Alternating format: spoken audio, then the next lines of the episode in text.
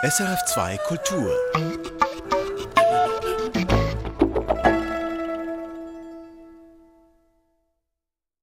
Musik für einen Gast am Mikrofon Röbi Kolle. Ich begrüße die Köchin und Landwirtin Rebecca Kloppert aus Lohn im Kanton Graubünden. Herzlich willkommen. Ja, danke vielmals. Schön, dass ich hier sein darf.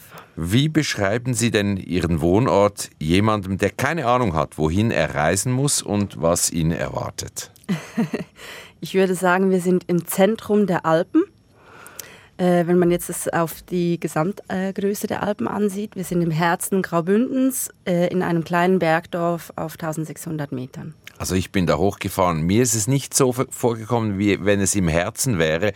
Ich dachte, das ist verdammt abgelegen. Sehr viele Kurven, sehr hoch über der Via Mala Schlucht, mhm. bis man da hinkommt. Fühlt man sich da manchmal auch ein bisschen abgelegen? Ja, also ich denke, für mich ist das schon immer ein, ein Thema, sage ich jetzt mal. Ähm, ich bin ja auch früh ausgezogen. Ich bin aufgewachsen in Lohn. Und das Thema war eigentlich genau dieses, dass ich eigentlich ein bisschen weg wollte, sehen wollte, was gibt es denn sonst noch ähm, für Möglichkeiten zu leben. Und ähm, ich denke aber für die Menschen, die jetzt schon immer in Lohn waren, wie zum Beispiel mein Papa, für den ist das quasi äh, der zentrale Punkt auf der Erde. Mhm. Offiziell heißt es ja ein Haufendorf am Schamser Berg. Und äh, das klingt nach vielen Häusern, aber offiziell sind gerade nur 52 Bewohnerinnen und Bewohner da.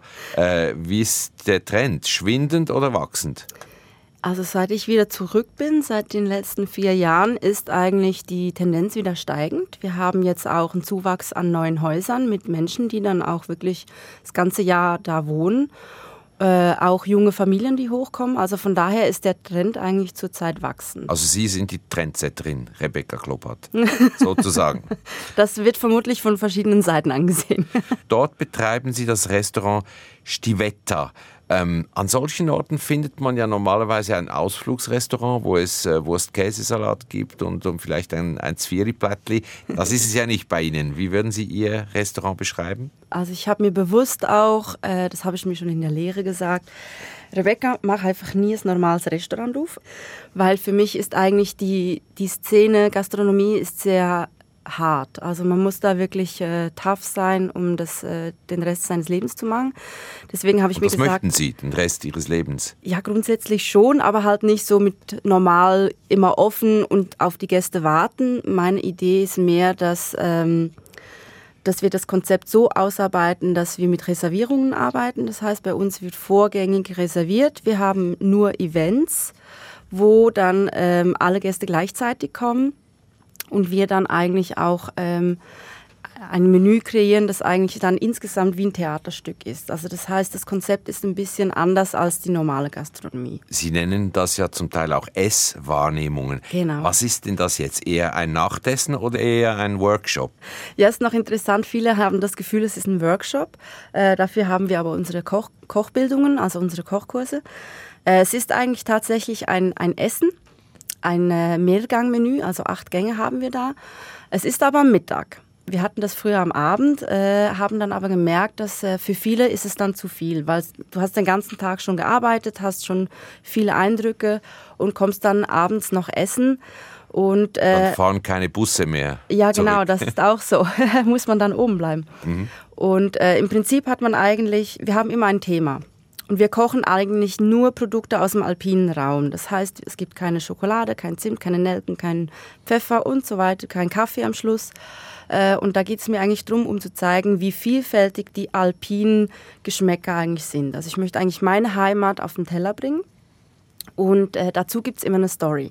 Das heißt, jetzt diesen Sommer haben wir jetzt aktuell eine kleine Rundreise durch Graubünden, wo wir dann verschiedene Orte vorstellen, aber auch Menschen, die Graubünden bewegen oder etwas äh, hervorgerufen haben. Und dazu, zu jedem Gericht gibt es eine Geschichte. Das heißt, man überlegt sich dann auch, was habe ich denn jetzt hier tatsächlich auf dem Teller? Und deswegen nennen wir das eine Esswahrnehmung, weil du nicht einfach nur essen kommst, sondern etwas dazulernst und wahrnimmst, was du eigentlich auf dem Teller hast. Sie sind dieses Jahr für Ihre Kochkünste mit den kulinarischen Meriten ausgezeichnet worden, einem Preis, der in der Branche seit zwei Jahren vergeben wird. Jurypräsident André Jäger hat in seiner Lobrede über Sie gesagt, angesichts Ihrer Ausbildungsstätten und Ihres Erfolgs könnte Ihr Restaurant auch in Zürich, New York oder Tokio sein. Könnte es das wirklich? Boah, ja, schön, so etwas zu hören. Ich bin natürlich äh, sehr geehrt, so einen Preis zu erhalten. Auch, dass ähm, meine Arbeit gewisse Aufmerksamkeit weckt. Für mich ist es schon wichtig, dass ich in der Gastronomie auch als, ähm, als eine Person wahrgenommen werde, die ähm, etwas zu dem Ganzen beiträgt. Weil ich finde, Gastronomie sehr eine, ein, etwas Schönes und vor allem halt auch die Möglichkeiten, etwas aufzuzeigen äh, in der Schweiz oder im Graubünden. Aber in Ob Tokio, New York. keine Ahnung. Ich finde es schwierig. Also Aber die ich, Vorstellung in der Großstadt, grundsätzlich mal. ich denke, es wäre so ein grüner Fleck, den man bestimmt gestalten könnte. Ähm, ich denke, in Lohn ist es verhältnismäßig einfacher, äh, aber viel schwieriger, die Gäste hochzukriegen. Also ich denke, man hat von beiden Seiten her Vorteile, aber auch Nachteile. In den Medienberichten las ich, dass Sie selber bei der Preisverleihung nicht dabei sein konnten. Das könnte man ja so interpretieren, als dass der Preis Sie nicht sonderlich interessiert. Da gehe ich nicht hin, das ist mir zu wenig wichtig. Das ist, das ist jetzt eine Unterstellung. Ja, ja. Nein, ich, ähm, der Termin wurde mehrfach verschoben und an diesem Tag hatte ich halt äh, einen Kochkurs und ich möchte nicht, dass meine Gäste quasi darunter leiden, äh, wenn ich jetzt noch andere ähm, Geschichten ähm, habe, sage ich jetzt mal. Also es hat mich schon ein bisschen bedauert, dass ich nicht gehen kann, aber irgendwo muss man dann auch äh, die Prioritäten setzen. Und Sie haben Bundespräsident Parmelin verpasst. Ja, übrigens. Scheibe. Der war da. Hm. Me Ja. Meinen Sie, er war enttäuscht oder was? Ja, Nein. Man ist ja in der Gastronomie immer in einem Wettbewerb. Wer ist der Beste, die Beste? Wer hat am meisten Punkte oder Sterne und so weiter? Wie stehen Sie zu diesen Herausforderungen? Ähm, ich habe mich bewusst daraus herausgezogen im Sinn von, ich möchte mich damit nicht wirklich groß identifizieren, weil ich ähm, nicht das Gefühl habe, dass ich jemals drei Sterne erarbeiten könnte. Dafür bin ich viel zu chaotisch oder habe andere Vorstellungen für generell ähm, meine Art und Weise, wie ich etwas auf den Teller bringen möchte. Und ähm, ich habe natürlich auch das Umfeld nicht. Also ich denke jetzt mal, mit einem kleinen Restaurant auf dem Bauernhof hat man sowieso nicht die Möglichkeiten. Und ähm, deswegen, ich denke, der Druck, den man hat, den wollte ich mir nicht aufbinden irgendwo durch. Ich wollte frei sein, ich wollte meine Möglichkeiten so nehmen, wie sie kommen und wie sie sind und wie sie für mich stimmen.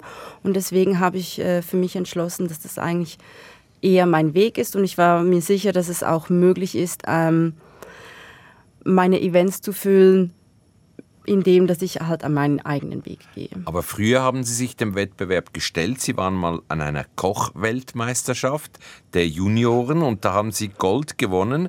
Darüber werden wir dann auch reden, auch über Ihren Werdegang und den Einfluss Ihrer Mutter auf Ihre Kochkünste. Zuerst aber Ihre Musik, die Sie sich ausgesucht haben. Wir tauchen also ein in die Klangwelt von Rebecca Kloppert. In welchen Lebenssituationen ist Musik für Sie wichtig? Ich finde Musik äh, etwas ganz, ganz Wichtiges. Also es begleitet mich eigentlich immer wieder. Äh, schon als Kind bis eigentlich heute. Äh, für mich ist es äh, in gewissen Situationen kann es mich äh, von irgendwie von einer großen Aufregung quasi ein bisschen zentrieren wieder oder halt wenn ich jetzt schon lange am Arbeiten bin, so nach 12, 14 Stunden gibt es ab und zu, dass ich dann einfach äh, ein bisschen Mucke braucht, die ein bisschen reinpfeift, also dass man da halt wirklich den Drive behalten kann. Und äh, je nach Mut, den man hat, äh, kann mich Musik eigentlich sehr, sehr gut abholen. Der erste Titel hat wenig Mucke und pfeift nicht rein, wenn ich so Ihre Worte gebraucht habe. Das ist Tom Rosenthal und Go Solo. Warum dieses Stück? Äh, es ist für mich eigentlich wie so ein bisschen ein Lied, das mich ähm, in mich reinfallen lässt. Also es gibt einfach Lieder, die haben gewisse Tonlagen und Kombinationen, da kann ich in mich reinfallen und das ist bei dem Lied, also jedes Mal, wenn ich es anlasse zum Hören, dann bin ich immer sofort bei mir. Irgendwas ist in dem Lied drin, äh, wo einfach so... Wuh.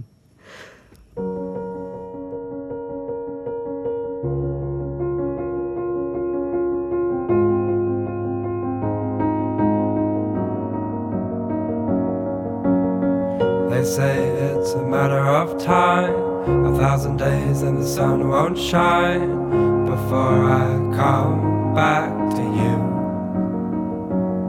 When I'm happy, nothing's going to stop me. I'm making my way home. I'm making my way. For your love, I will go far. I wanna be wherever you are. I know I'm coming back for you. Our love is a river long, the best ride in a million wrongs. I know I'm coming back to you. And I'm happy, nothing's going to stop me. I'm making my way home. I'm making my way. I go solo, oh, I go solo. I'm making my way home. I'm making my way.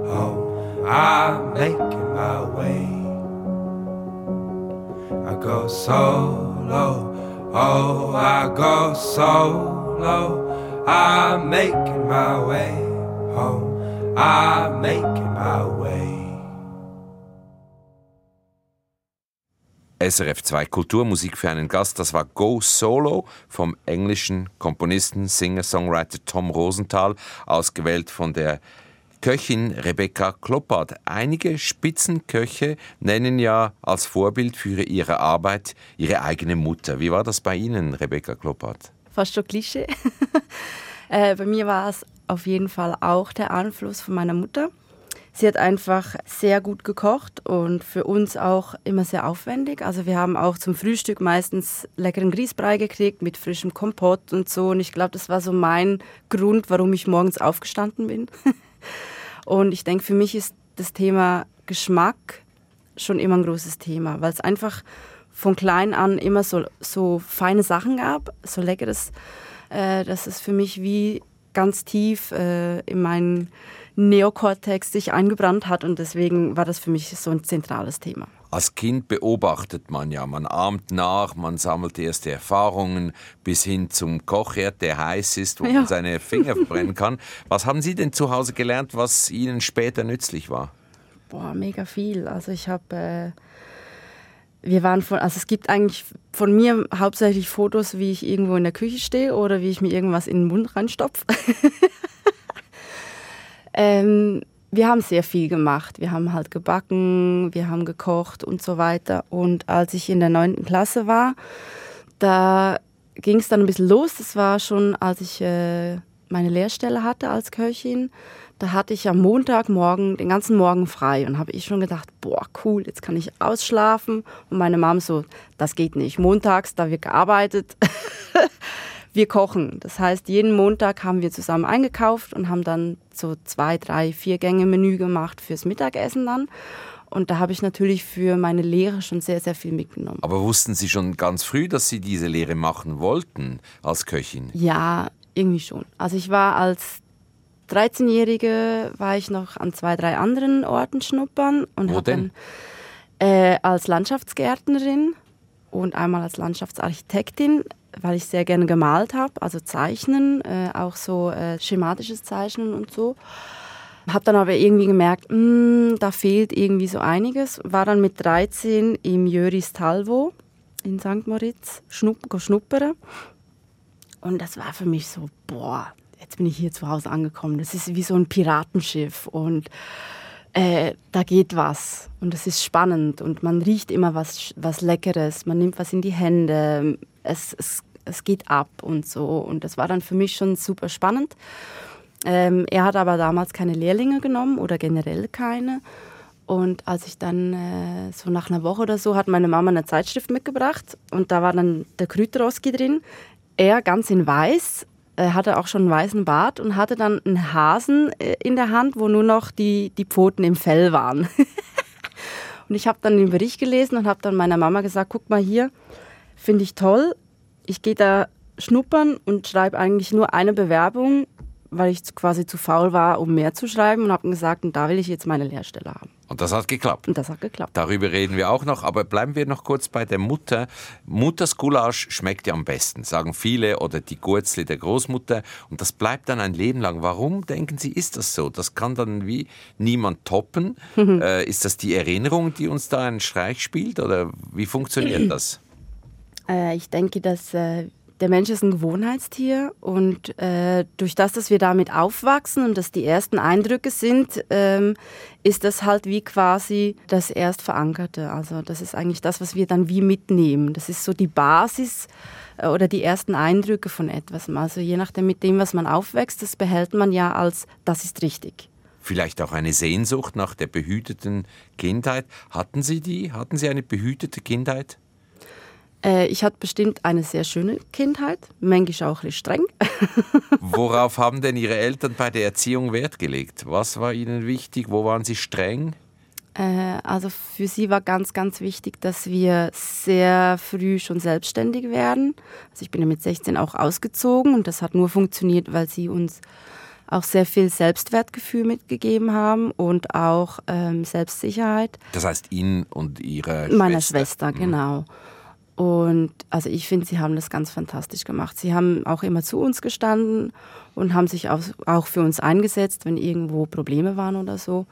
Und ich denke auch die Art und Weise, dass man halt das Arbeiten, sage ich jetzt mal, zum Alltag gehört, aber halt eben auch das Mischverhältnis. Und sie haben halt schon sehr viel, durch das, dass man halt auf dem Bauernhof aufgewachsen ist, hat man viel Zeit miteinander verbracht, aber halt nicht äh, in dem Sinn, dass man dann einfach miteinander ist, sondern es ist immer was passiert. Also es ist immer irgendwo, hat man wo was gemacht, im Garten oder halt auf dem Hof oder äh, irgendwo auf der Wiese und so weiter. Was für Musik haben Ihre Eltern gehört? Äh, da sind sie wie Tag und Nacht. Mein Papa ist absolut der Ländlertyp. Und meine Mutter kriegt eine Lebenskrise, wenn er das hört. Ist das ist das, das Klischee, dass im, im Kuhstall irgendwo der Radio ähm, hängt und mit Ländler? Äh, schon immer wieder gerne. Mein Papst lässt aber auch sehr gerne klassische Musik laufen für die Kühe.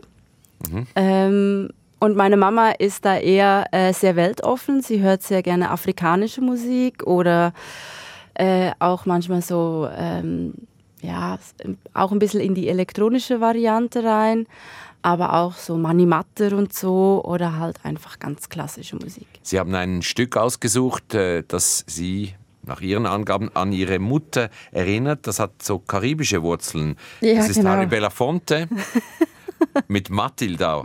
Bei welchen Gelegenheiten haben Sie das gehört? Meine Mutter hat ja eigentlich das, das Restaurant, wo ich jetzt habe, also Restaurant, das Lokal, die Stivetta, äh, hat sie eigentlich aufgebaut mit meinem Papst zusammen. Und das hieß damals Café Fortuna. Da hat sie eigentlich Kaffee und Kuchen angeboten. Und äh, bevor ich wieder in Lohn war, habe ich ihr da manchmal ausgeholfen. Und beim Putzen am Schluss, wenn man noch ein bisschen Power braucht, dann haben wir dann die Mathilda gehört. Und äh, aus dem ist eigentlich mein erster Sauerteig auch entstanden. Der heißt jetzt auch Mathilda.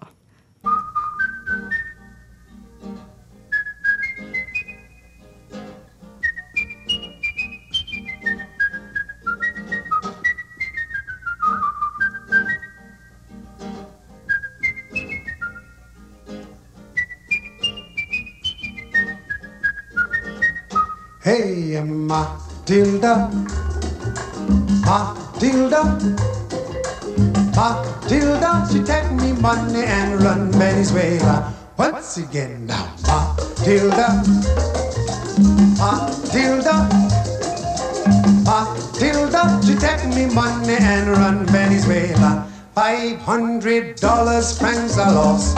Woman even sell me cat and horse. Hey, yeah. Matilda, she take me money and run Venezuela.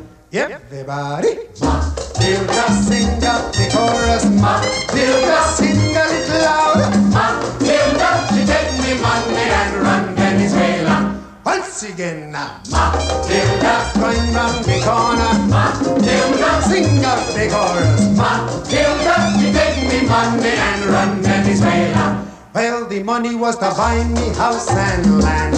Then she got a serious plan. Hey, uh, Matilda, she take me money and run Venezuela. Everybody, Matilda, Matilda, Matilda, she take me money and run Venezuela. Once again now, Matilda, run round the corner. Matilda, Matilda,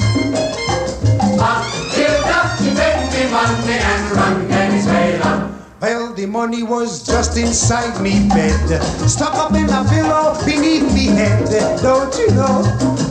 Matilda, she found me money. Everybody. Matilda. Matilda. Matilda, she take me money and run. Let's again now.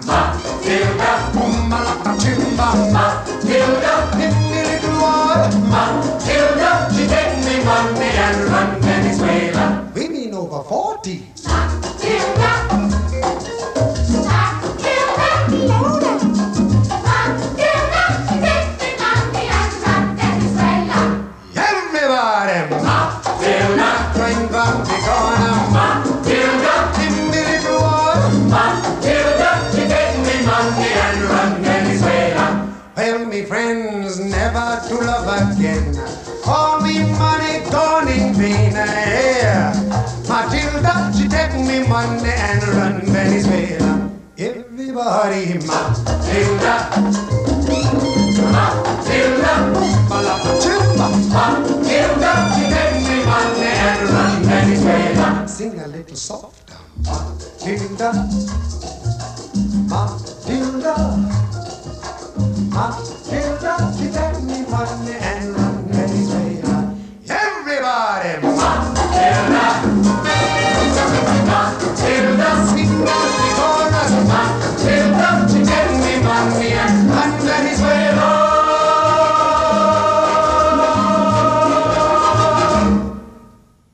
Matilda von Harry Belafonte, gewünscht von der Köchin Rebecca Kloppart. Sie sagt, das hätte sie mit ihrer Mutter jeweils beim Aufräumen gehört. Aber jetzt haben wir gerade, während das Lied äh, lief, darüber gesprochen, was für Musik Sie tatsächlich als Jugendliche gehört haben. Ganz was anderes. Ja, das ist es so. Ähm, also ich war eigentlich sehr, sehr lang, habe ich äh, fast nur Rammstein gehört. Und das war für mich eigentlich so ein bisschen das Ausbrechen aus der Normalität und aus dem Alltag, weil die Texte und auch die Videos dazu immer sehr krass sind. Und für mich war es eigentlich äh, spannend, einfach zu hören, weil man nie genau wusste, was wollen sie jetzt damit aussagen. Also man überlegt noch ein bisschen und es ist aber trotzdem so ein, ein gutes Ventil, um einfach mal rauszuschreien. So als Teenager. Der erste Medienbericht über Sie, den ich im Archiv gefunden habe, stammt aus dem Jahre 2010. Da haben Sie mit der Junioren-Koch-Nationalmannschaft in Luxemburg WM Gold geholt. Was für Erinnerungen haben Sie an diesen Wettbewerb? Boah, das war super streng. Was denn genau? Ja, das war eigentlich, sagen wir so, ich wollte eigentlich nach meiner Lehre erstmal ins Ausland gehen, hatte dann aber die Möglichkeit, an den Swisskills Wettbewerben mitzumachen, äh, aus irgendeinem Grund. Ich weiß nicht genau warum, habe ich dann da mitgemacht und äh, hatte dann nach diesem Wettbewerb die Möglichkeit, in die Junioren-Nationalmannschaft zu kommen. Also kein Ausland, dafür viel, viel arbeiten. Und es war schon sehr streng, weil wir hatten eigentlich, ich hatte einen 100%-Job und war dann meine zwei freien Tage eigentlich fast jede Woche äh, am Trainieren. Äh, das klingt ein bisschen ungewöhnlich, aber wir waren wirklich sehr, sehr viel dran dafür. Also wenn man eben Weltmeisterschaft ist, halt die ganze Welt macht mit, da muss man schon ein bisschen was bieten. Und ähm, während diesen Tagen in Luxemburg haben wir unfassbar viele Stunden gemacht und ich mag mich noch sehr gut daran erinnern, als wir ähm, alles aufgestellt hatten, das ganze Programm war durch, haben wir ein Glas getrunken zum Anstoßen und ich glaube, ich war total betrunken, weil ich so müde war. Das ist ja eine Teamgeschichte, oder? Das ist hier nicht solo Genau. Rebecca Kloppert, Das sondern ein Team. Team. Speziell war der Ort für die Vorbereitungen, habe ich gelesen. Sie und Ihr Team haben in der Küche der Strafanstalt Witzwil im Kanton Bern geübt. Tatsächlich. Das ist so, ja. Unser damaliger Coach, ähm, Rasmus Springbrunn, der war da Küchenchef. Und ja, ich sage, es, hört sich immer so witzig an. Äh, In meinen freien Tagen war ich dann im Knast. Und die Sträflinge durften dann äh, kulinarische Köstlichkeiten kosten. Was waren die Kommentare? Eher selten. Also wir durften mit ihnen nicht allzu viel Kontakt haben.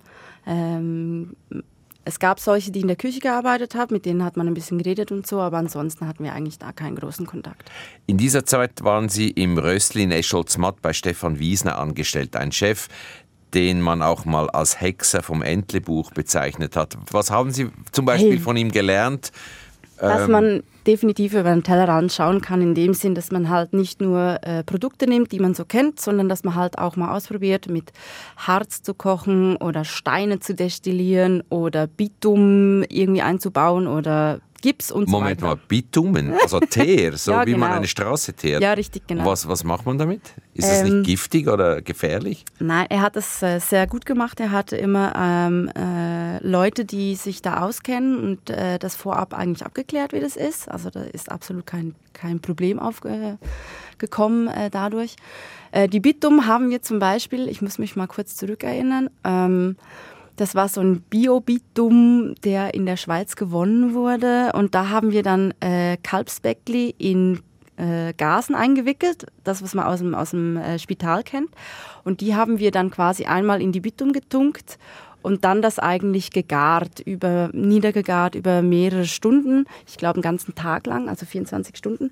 Und dann hat man eigentlich den Smoky Taste in dem Fleisch drin. Also eine Mega Art cool. geräuchertes Kalbsbäckli. Genau, kann man so sagen. Also ich finde es total cool. Oder eben auch den Gips. Da haben wir Eier eingegipst und weil Gips halt Wärme abgibt, hat sich das Ei dann äh, quasi mit dem Gips gekocht, sage ich jetzt mal. Und ich finde, ich fand das total cool, weil das ist einfach so Next Level Kitchen und für mich ist er einfach auch einer der der größten Köche, die es jetzt im Moment gibt. Eigentlich. Das klingt wirklich abenteuerlich. Vorher waren Sie bei Oskar Marti, wie Sie gesagt haben, Chrüter-Oski in der Moospinte München-Buchsee. Der hat ja schon in den 80er Jahren gezeigt, er war damals ein Pionier, dass man eigentlich alles essen kann, was rund ums Haus, oder das meiste, was rund ums Haus wächst. Ähm, warum haben Sie genau ihn gewählt? Wussten Sie genau, worum es da geht in seiner Küche? Ja, äh, wie gesagt, ich habe den Bericht gelesen und das war für mich wie so klar, da, da muss ich hin, weil ähm, irgendeine anonyme Küche wäre nichts für mich gewesen. Ich bin in der Natur aufgewachsen, wir hatten keinen Fernseher, das heißt, wir waren viel draußen und mich hat das einfach wie gepackt von Anfang an. Und ähm, ich war sehr happy drüber, dass ich da die Lehre machen konnte. Es war auch sehr streng. Haben Sie da auch äh, gelernt, mit Hanf zu kochen? Nein, nein, das kam erst. Das habe ich gelesen, später. weil ich habe dann gedacht, als Jugendlicher assoziiert man ja Hanf mit Kiffen. Genau. Und Sie kochen mit Hanf, Genau, aber ohne, ohne Rauch. ohne THC. Genau, also wenn ich mit Hanf arbeite, dann eigentlich mit den Nüssen und die sind eigentlich immer THC-frei. Und das ist ein fantastisches Produkt, das leider sehr in Verruf geraten ist. Auch bei Oskar Marti gelernt. Nein, das hatten wir da nicht. Ich glaube, dafür war er dann doch zu konservativ. Kann man denn bei so Künstlern wie Stefan Wiesner oder Oskar Marti als junge Lernende oder Angestellte auch etwas Eigenes eingeben oder sind die so weit weg, dass man äh, einfach gehorchen muss? Also in meiner Lehre auf jeden Fall, was aber auch verständlich ist. Ich war ja dann quasi noch Lernende, oder? Und, Da ist man äh, der Gango, oder? Genau, der Spruch war quasi, Lehrjahre sind keine Herrenjahre.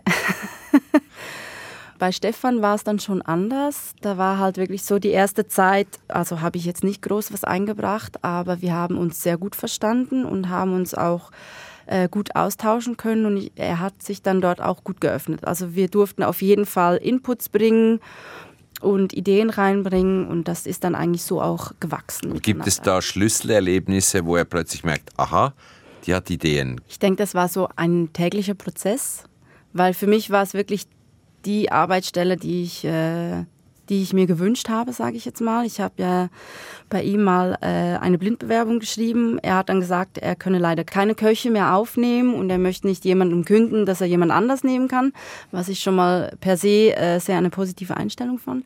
Schade für mich. Äh, irgendwann hat er dann ich habe dann mehrfach angerufen und gesagt, hey, kann ich nicht doch noch kommen oder irgendwie so. Ich habe mir gedacht, wenn ich schon in der Schweiz bleiben muss wegen der äh, Junioren-Nationalmannschaft, dann wenigstens irgendwo, wo es total flippig ist. Und das war definitiv in der ganzen Schweiz für mich persönlich nur bei ihm. Im Rössli in, in. Escholzmatt. Genau. Und ähm, irgendwann hat er dann angerufen, ähm, es wäre jetzt ein Platz frei und dann durfte ich dann dahin. Und deswegen habe ich mir auch immer sehr Mühe gegeben. Also es war für mich so ein gib alles Job. Und ich glaube, das hat er auch gemerkt und wahrgenommen und auch, äh, dass wir so eine Connection haben. Also wir haben uns sehr, sehr gut verstanden und ich habe mich sehr wohl gefühlt. Also ich glaube, das ist wie gewachsen. Zurück zur Musik. Das nächste Stück heißt Son Looks Plans We Made. Da gibt es äh, auch eine Geschichte dazu, nehme ich an. Genau, das ist eine ganz junge Geschichte ähm, mit meinem Freund zusammen, mit Fabian. Und ähm, also quasi immer noch rosa-rote Brille und so. Ah, okay. Gibt es denn auch Pläne, mal Kinder zu haben und die Geschichte ihrer Eltern auf dem Hof in Lohn weiterzuführen?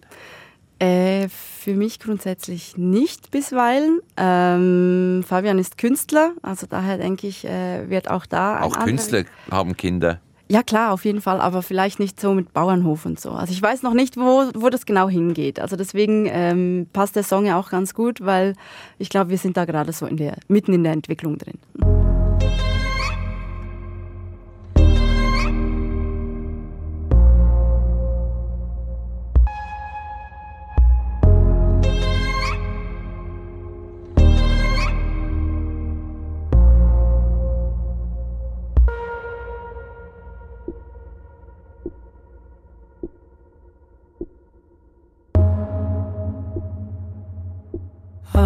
Asking for release.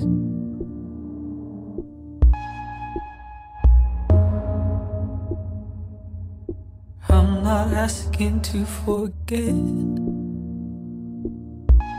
Mm, never regret what you've given me. What is permanent remains despite the plans we make.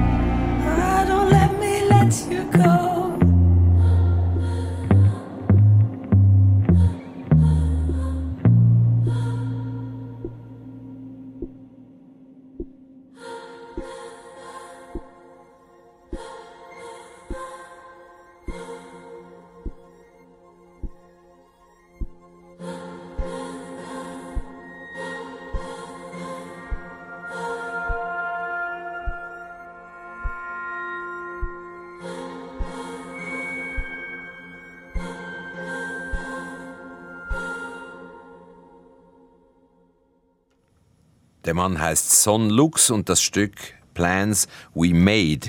Sie hören SRF 2 Kultur mit Musik für einen Gast. Ich bin mitten im Gespräch mit Rebecca Kloppart, die wegen ihrer Auftritte in der TV-Sendung Gesichter und Geschichten von manchen als Fernsehköchin wahrgenommen wird. Genießen Sie eigentlich diese Auftritte und die mediale Aufmerksamkeit, die Sie dadurch bekommen? Also für mich ist ganz klar, dass ich keine TV-Köchin bin. Äh, für fünf Minuten pro Monat würde ich mich definitiv nicht als das bezeichnen. Äh, für mich persönlich ist es wie, ähm, wie soll ich sagen, eine Notwendigkeit auf eine Art und Weise, weil mein Restaurant ist so abgelegen und um irgendwie ein bisschen Aufmerksamkeit zu erhalten, dass das Restaurant voll wird oder die Events, gehört das wieder zu. Plus jetzt bei Gesichter und Geschichten habe ich die schöne Möglichkeit, etwas zu zeigen, was, was mir wichtig ist. Und das sind Produzenten in der Schweiz. Tolle Leute, Menschen, die sehr viel Arbeit äh, auf sich nehmen, um etwas zu erschaffen, das eigentlich für uns als Gesellschaft einen Mehrwert bringt. Das heißt, es, sind, es, es generiert eine Biodiversität und die möchte ich sehr gerne vorstellen. Und das ist natürlich schön, dass ich da die Möglichkeit bekomme, das zu machen. Wenn ich das anschaue, habe ich aber den Eindruck, es macht durchaus auch ein bisschen Spaß.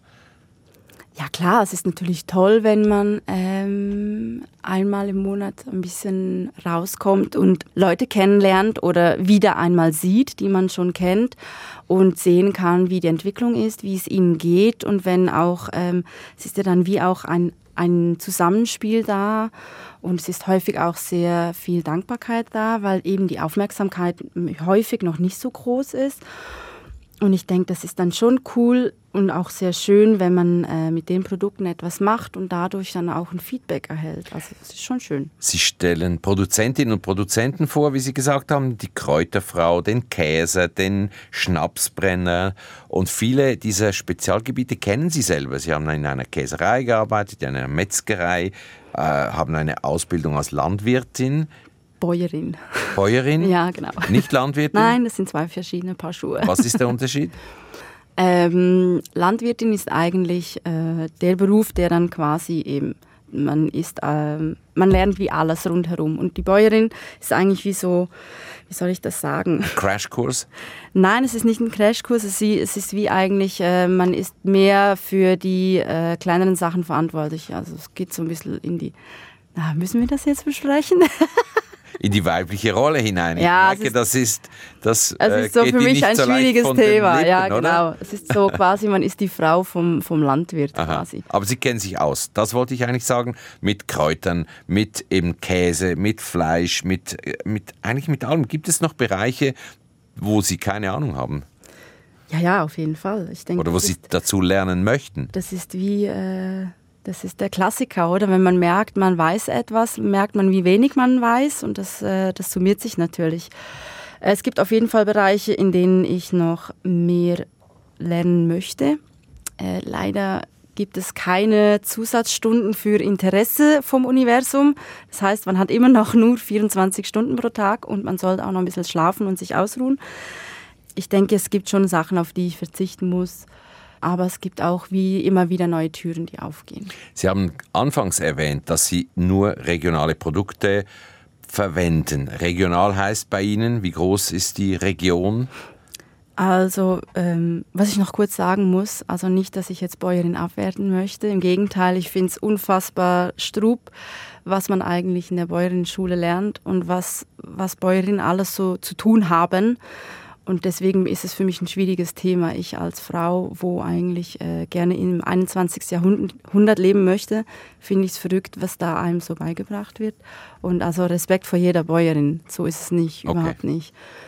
Also Ähm, die Region. Wie definieren Sie die Region? Äh, ich sage immer, ich koche die Alpen. Das ist dann immer so ein, äh, ein Begriff. Wir sind mitten in den Alpen. Graubünden ist eigentlich relativ zentral. Äh, die Alpen sind aber tatsächlicherweise ja von Slowenien bis äh, Südfrankreich, also bis auf Nizza. Ich habe jetzt aber noch nie etwas aus dem Meer gefischt. 90 Prozent von meinen Produkten kommen alle vom Schams oder vom äh. Und die weiteren Produkte gehen eigentlich, es ist eigentlich nichts vom Ausland, es ist eigentlich alles aus der Schweiz. Worauf ich hinaus möchte, ist, Sie haben gesagt, was es da nicht gibt, gibt es einfach nicht, nämlich kein Pfeffer zum Beispiel. Wie kann man kochen ohne Pfeffer? Pfeffer kommt in jedem Rezept vor. Deswegen machen wir ja neue. Wie geht denn das? Also gibt es etwas anderes, was, was dann äh, für die Schärfe zum Beispiel oder für den Geschmack von Pfeffer äh, Es war, es war anfangs gar nicht so leicht, ähm, das wirklich hundertprozentig umzusetzen, weil ich das vorhin auch noch nie gemacht habe. Äh, ich habe mich dann aber wirklich dran gesetzt und sagen, hey, es muss keinen Ersatz geben, sondern man macht etwas ganz neu. Das ist wie, ich finde so, wenn man vegan kocht, finde ich es schade, wenn man einen Ersatz sucht, wie zum Beispiel äh, ein paniertes Schnitzel vegan, sondern dann Aus macht man doch Tofu einfach oder so, ja. Egal, ja genau. Dann macht man doch lieber etwas ganz Neues von Grund auf und so hat man dann auch einen anderen Ansatz. Das heißt, Pfeffer bei uns in der Küche wird eigentlich nicht vermisst, weil wir andere äh, Sachen haben. Wie, ähm, wir sammeln viel Wild, das heißt, wir haben zum Beispiel den Wacholder, wir ernten den nicht nur gereift äh, dunkelviolett, sondern halt auch die grünen Beeren, die schmecken dann, haben dann so die Schärfe drin, haben aber auch sehr viel Zitrusnoten dabei. Wir ernten aber auch äh, Lärchenspitzen oder wir haben äh, Wiesenkümmel und so weiter und so fort. Also man entdeckt sehr viel neue Sachen. Kaffee würde ich vermissen. Den gibt es auch nicht bei Ihnen. Den gibt's auch nicht. Vor allem bei uns äh, während der Esswahrnehmung ist es fast schade, weil der Kaffee so einen starken Eigengeschmack hat, vor allem halt auch im Gaumen hinterlässt. Und nach so viel feinen Geschmäckern sagen wir immer, das würde eigentlich den Abschluss wie übertönen. Deswegen machen wir da meistens einen Tee am Schluss mit einer Abschlussnascherei. Oder mal das, was dem Kaffee am nächsten kommt, ein Lupinenkaffee. Wir nennen das Alpenkaffee. Es ist eine Erbsenart. Die haben dann so den leichten Geschmack von Kaffee, Schokolade und Haselnuss, also sehr schön aromatisch. Ist aber nicht kein Kaffee. Und das ist der Abschluss des Achtgang-Menüs, das Sie erwähnt haben. Das kostet bei Ihnen stolze 290 Franken. Und da ist die Anreise noch gar nicht mitgerechnet. Wer bezahlt so etwas? Kommen nur die reichen Zürcher zu Ihnen? Oder?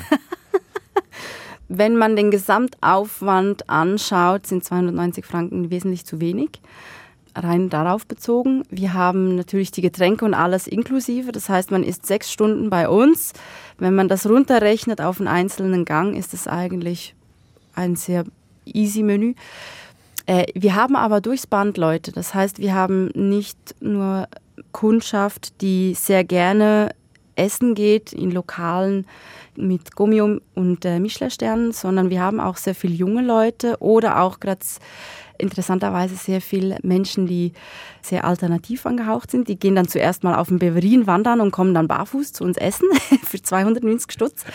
Finde ich aber eine sehr schöne Mischung, weil bei uns geht es nicht darum, um Klasse oder Etikett aufzuzeigen, sondern eben das Essen wahrzunehmen. Und deswegen haben wir sehr, sehr ein breites Publikum. Von ähm, die jüngste war, glaube ich, mal zehn Jahre alt, die mitgegessen hat, das ganze Menü, war mega begeistert, tolles Kind. Und die älteste Person war irgendwas über 90. Also wir haben wirklich da, ich sage jetzt mal, meistens summiert sich das irgendwo, aber sehr verschieden. Ist viel Arbeit dahinter, da besteht kein Zweifel bei Ihrer Kocherei. Und Sie, man sieht sie auch auf Instagram, zuweilen auch im Winter zum Beispiel, mit einer Schneefräse im hüfthohen Schnee. Sind Sie auch noch Hauswartin zu allen? Hey, ich denke, wenn man auf dem Land wohnt, hat man viel, viel mehr Aufgaben rundherum. Also ich denke, in einer Stadt leben ist viel einfacher als auf dem Land, weil man halt gewisse Aufgaben noch hat. Und äh, wenn man halt möchte, dass die Kochstation, die wir halt haben im Freien, unser Feuerring frei ist, dann muss man halt manchmal äh, eine Fräse in die Finger nehmen. Musikalisch geht es jetzt weiter mit Me Gustas Tu von Manu Chao. Für mich ist das der ultimative Feel-Good-Sound. Für Sie? Absolut auch. Also das ist ein Song, den wir gerne im Team hören, wenn wir am Arbeiten sind und gerade so ein bisschen Groove brauchen, ist das schon ein mega cooler Song. ¿Qué horas son, mi corazón? Te lo dije bien clarito. Permanece a la escucha. Permanece a la escucha. 12 de la noche en La Habana. 11 de la noche en San Salvador, El Salvador. 11 de la noche en Managua, Nicaragua. Me gustan los aviones, me gustas tú.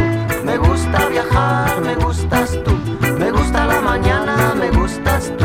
Me gusta el viento, me gustas tú.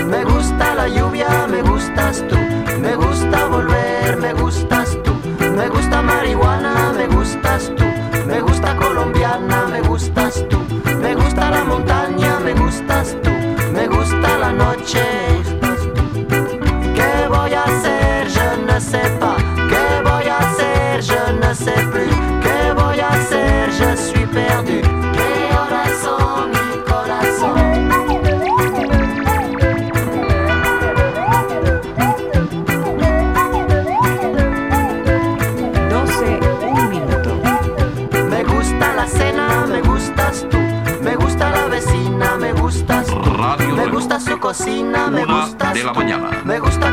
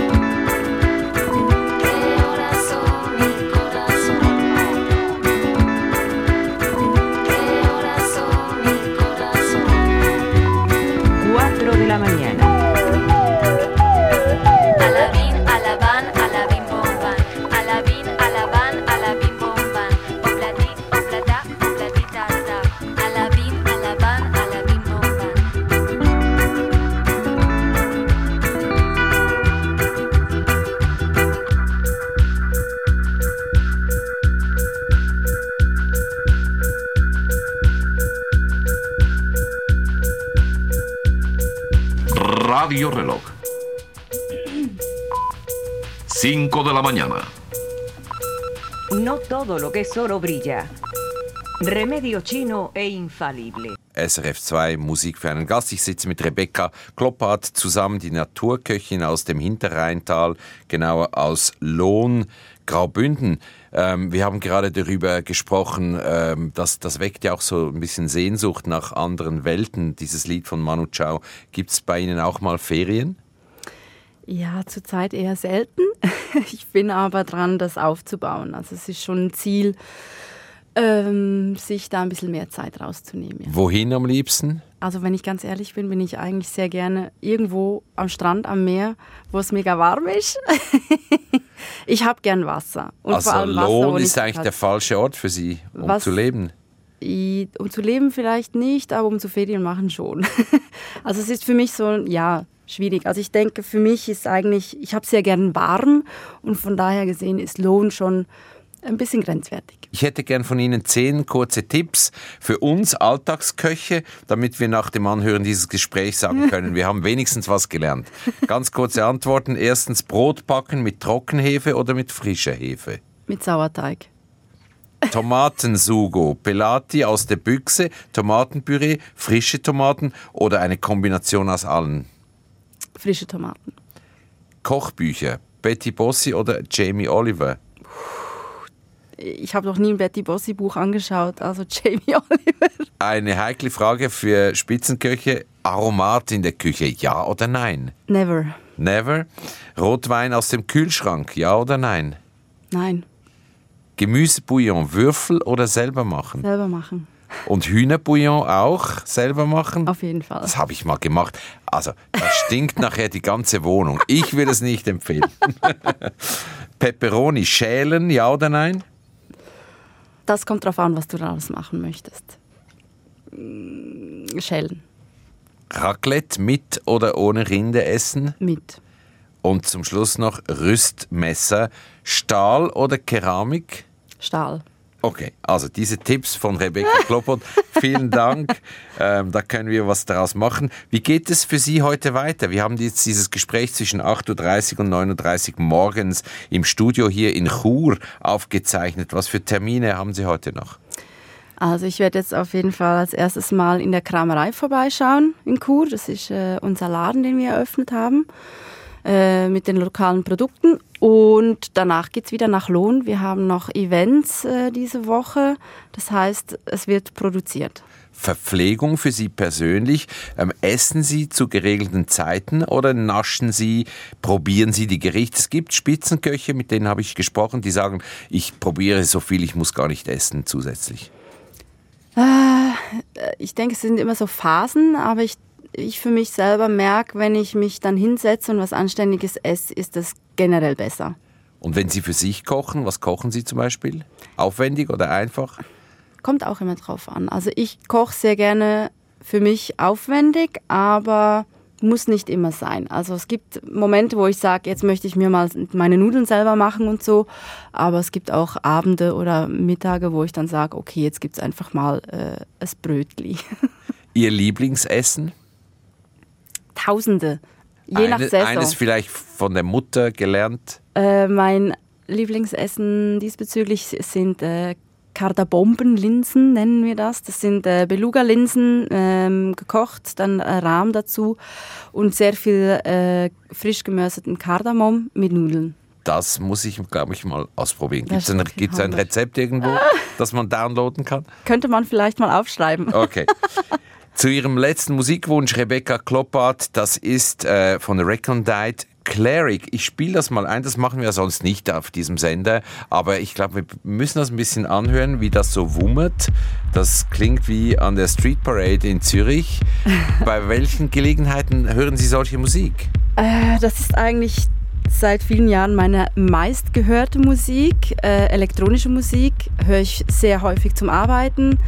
Ähm, mit all meinen Freunden aus Bern, mein, die meisten Freunde, die ich habe, sind alle in Bern. Also äh, mit ihnen waren wir schon an coolen Sausen und haben da Partys gefeiert, sage ich jetzt mal, äh, aber immer sehr bewusst, weil wir halt nicht so viel Zeit hatten. Und das ist für mich eigentlich das, die ultimative Musik, um abzuschalten, um alles loszulassen und äh, gute Zeit zu verbringen, vor allem halt mit meinen Freunden, die ich jetzt schon ein bisschen vermisse, seit ich am Graubünden bin. Also nicht die Musik, die in der Küche läuft. Doch schon auch. Also das Ja. hören wir schon sehr häufig. In der Küche steht ja ein Lautsprecher, das weiß ich bei Ihnen, aber kein Kochherd. Darüber haben wir gar nicht gesprochen. Ja. Kein Kochherd. Noch zwei Worte, warum kein Kochherd? Ähm, die Küche ist zu klein, deswegen haben wir unseren Kochherd draußen. Das ist ein Feuerring und wir kochen fast nur auf dem Feuer draußen. Das funktioniert. Bestens. Ohne Strom. Ohne Strom. Super Sache. Vielen herzlichen Dank für dieses Gespräch, Rebecca Kloppert, und ich wünsche Ihnen weiterhin viel Erfolg. Danke viel, Das vielmals. ist der letzte Titel für Rebecca Kloppert, Recondite und Cleric. Danke vielmals.